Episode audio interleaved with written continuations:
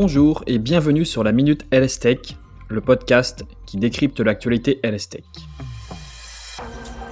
Ce podcast est produit en collaboration avec Digital Pharma Lab, une structure unique qui met en relation les startups santé du numérique avec les grands groupes pharmaceutiques et permet donc de les faire parler d'une même voix. De mon côté, je suis Meriadec Guignard, pharmacien, fondateur de Health Tech in Progress, agence de conseil stratégique santé, mais aussi créateur du podcast du même nom, Tech in Progress. Dans ce podcast, nous vous présenterons tous les jours des startups Health des personnalités de la santé, mais aussi l'actualité qui fait vibrer notre bel écosystème. Et évidemment, n'hésitez pas à partager le podcast et lui laisser 5 étoiles. Quand on travaille ensemble, les montagnes se transforment en or. Bonjour Amélie, euh, merci beaucoup d'avoir accepté notre invitation sur la Minute Health et puis déjà très très bonne année à toi. Donc euh, voilà, pour, euh, pour lancer ce podcast en tout début d'année, est-ce que tu peux te présenter, présenter un petit peu ton parcours et ce qui t'a emmené à Doc2Me Avec plaisir. En tout cas, merci Mariadec pour cette invitation et également très belle année qui j'espère sera pétillante. J'en doute pas. Euh, du coup, pour revenir sur mon parcours, euh, moi j'ai eu un parcours plutôt classique, hein, euh, fac, école de commerce, et puis grand groupe dont L'Oréal et Ernst Young. Et puis l'histoire a fait qu'un jour mon médecin n'était pas disponible, j'ai dû en choisir un au hasard, et c'est là que l'aventure Doc2Me a démarré. Euh, donc voilà, aujourd'hui, après cinq ans maintenant, on est parti d'un réseau social dans lequel on crée sa communauté, on partageait avec sa communauté ses adresses de professionnels de santé, avec toujours des valeurs positives, pour en arriver aujourd'hui à euh, des parcours euh, d'accompagnement personnalisé du patient. Donc l'idée, c'est plutôt aujourd'hui de pouvoir justement de manière personnalisée répondre à chaque problématique qui est évidemment unique et de pouvoir accompagner le patient dans tout son cheminement médical et paramédical. D'accord. C'est vrai que je tique sur le mot réseau social, donc votre idée de début, parce que j'ai eu Adèle Mebarki de Capcode il y a, il y a quoi, il y a moins d'une semaine justement sur le podcast. Hein. Justement, lui qui fait de l'analyse de, réseaux sociaux, je pense que du coup, bah, pareil, il doit aller peut-être chercher la data sur Doc2Me. Ça, ça m'étonnerait pas du tout. Et donc, du coup, bah, la question, on y arrive. Qu'est-ce que fait donc euh, Doc2Me aujourd'hui? Est-ce que tu peux nous présenter justement bah, le parcours utilisateur euh, classique et aussi le parcours client Parce qu'évidemment, c'est pour comprendre Doc2Me, il faut comprendre les deux briques, les deux côtés, le côté B2C, on va dire, et le côté B2B. Exactement. Euh, du coup, euh, aujourd'hui, les assets de Doc2Me, comme tu l'as bien évoqué, il y en a deux. D'un côté, il y a le site euh, en B2C qui est plutôt, on va dire, un moyen pour nous d'enrichir la donnée et de cartographier, parce que notre métier, c'est véritablement de cartographier les professionnels de santé et euh, de pouvoir déterminer dans quel parcours on va pouvoir les placer en fonction de euh, différentes typologies de data, mais notamment leurs expertises.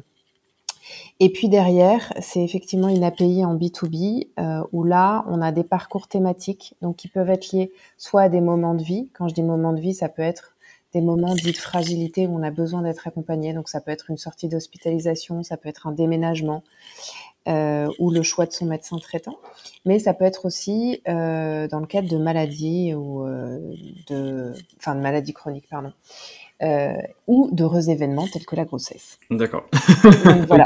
Et, et, là, du coup, on a une API en B2B euh, qui nous permet de venir nourrir des espaces clients et donc de pouvoir proposer euh, des parcours qui correspondent aux cibles euh, clients de nos clients. D'accord, ok. Et peut-être une petite question supplémentaire justement sur, bah, sur le site, sur la plateforme. Quelles infos vous allez chercher justement pour, bah, pour renseigner les fiches professionnelles et ensuite du coup bah, faire matcher professionnels de santé et patients alors aujourd'hui, il y a plus de 90 attributs différents ah qui rentrent en ligne de compte. Donc euh, la liste est longue entre guillemets. Euh, mais, mais avant tout, euh, ce qui est intéressant de savoir, c'est effectivement quelles sont les expertises du médecin, quelle typologie de patient il va prendre, puisque derrière nous, ça nous permettra aussi de dire, ok, ce médecin, il est plutôt dans un parcours entre guillemets pédiatrique, et celui-là, il sera dans un parcours adulte. Euh, et puis après, il y a euh, toute une liste d'attributs euh, qui permettent de déterminer ces parcours. Et donc, du coup, bah, une autre question, forcément, je pense que tu as dû faire l'exercice, peut-être fin 2021, te mettre face à une feuille blanche et puis te, te demander quelles allaient être les prochaines étapes pour Doc2Me, la projection. Donc, est-ce que tu peux nous révéler un petit peu justement peut-être ce que tu as écrit sur cette feuille blanche, ou peut-être pas blanche d'ailleurs, pour, pour savoir, pour anticiper les étapes à venir pour Doc2Me Alors, aujourd'hui, on a déployé quatre parcours. et donc, nous, notre, notre vrai challenge pour 2022, c'est d'étoffer ces parcours notamment et d'intégrer un maximum de partenaires parce que également ce qu'on fait dans nos parcours c'est que on vient euh, vient plugger différents partenaires qui font sens et qui euh, ont vocation à être activés euh, à certains moments pour le patient au milieu du parcours. Donc nos deux challenges ça va être ça. D'accord. Donc c'est intéressant que tu utilises aussi le, mot challenge parce que j'ai des, j'ai des petites questions justement sur l'écosystème, l'écosystème santé, l'écosystème health en général. Quels sont les plus gros challenges que tu identifie dans notre écosystème, euh, peut-être bah, pour voir arriver sur le marché des, nouvelles solutions innovantes, etc. Euh, dans, les, plus gros challenges aujourd'hui, euh, la problématique à laquelle on était confronté, c'était que les différents acteurs avaient, enfin, avaient tendance, en tout cas, à travailler de manière très silotée. Et, et justement, la vocation de l'espace numérique de santé, c'était quand même de pouvoir créer une sorte de marketplace dans lequel on allait pouvoir euh, proposer différentes briques et pourquoi pas euh, faire travailler ensemble différents acteurs. Et je trouve que le challenge, effectivement, euh, des prochaines années, c'est comment chaque acteur peut s'imbriquer avec un autre pour créer une vraie proposition de valeur globale et non plus d'avoir, encore une fois, des choses fragmentées ou segmentées. C'est quelque chose qui revient très régulièrement maintenant sur le podcast. En fait, quand, quand moi j'ai commencé de mon côté il y a, il y a quoi, il y a un an, c'est des choses qui revenaient un peu moins, mais là, depuis 2-3 mois, c'est des choses qui reviennent très régulièrement. Et justement, il y a beaucoup plus d'acteurs qui se rendent compte qu'il faut agréger les acteurs, justement, essayer de fusionner pour, bah, pour aussi euh, être compétitif, sûrement au niveau européen et au niveau international. Ouais, tout à fait. En fait, tu te rends compte que euh, réinventer la roue à chaque fois, ça sert à rien. Euh, tu peux avancer beaucoup plus vite et beaucoup plus rapidement, justement, en nouant des partenariats avec différents acteurs, parce qu'on est, encore une fois, tous pertinents sur une brique. Et finalement, bah, c'est la globalité de ces briques qui fait que la maison euh, tient la route et, finalement est solide.